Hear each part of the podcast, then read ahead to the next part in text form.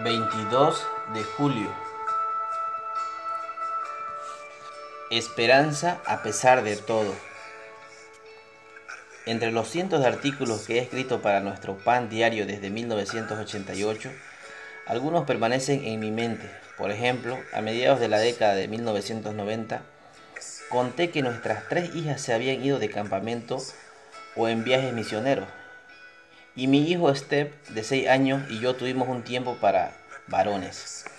Mientras disfrutábamos de una excursión al aeropuerto, Step me miró y dijo, no es tan divertido sin Melissa, su hermana de 8 años y con pinche. En ese momento nadie sabía cuán patéticas serían esas palabras. Sin duda, la vida no ha sido tan divertida desde que Mel murió en un accidente de autos.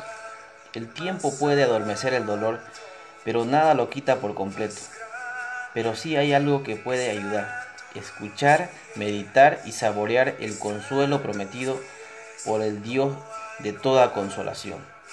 Escuchar. Por la misericordia del Señor no hemos sido consumidos porque nunca decayeron sus misericordias. Lamentaciones 3:22. Meditar.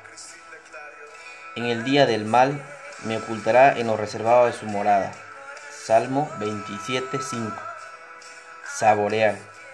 En mi aflicción, ellas son mi consuelo, tu palabra.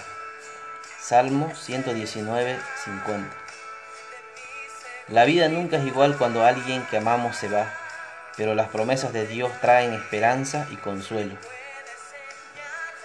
Repite conmigo, Señor, gracias porque siempre estás a mi lado, por consolarme en mi dolor y por tu paz.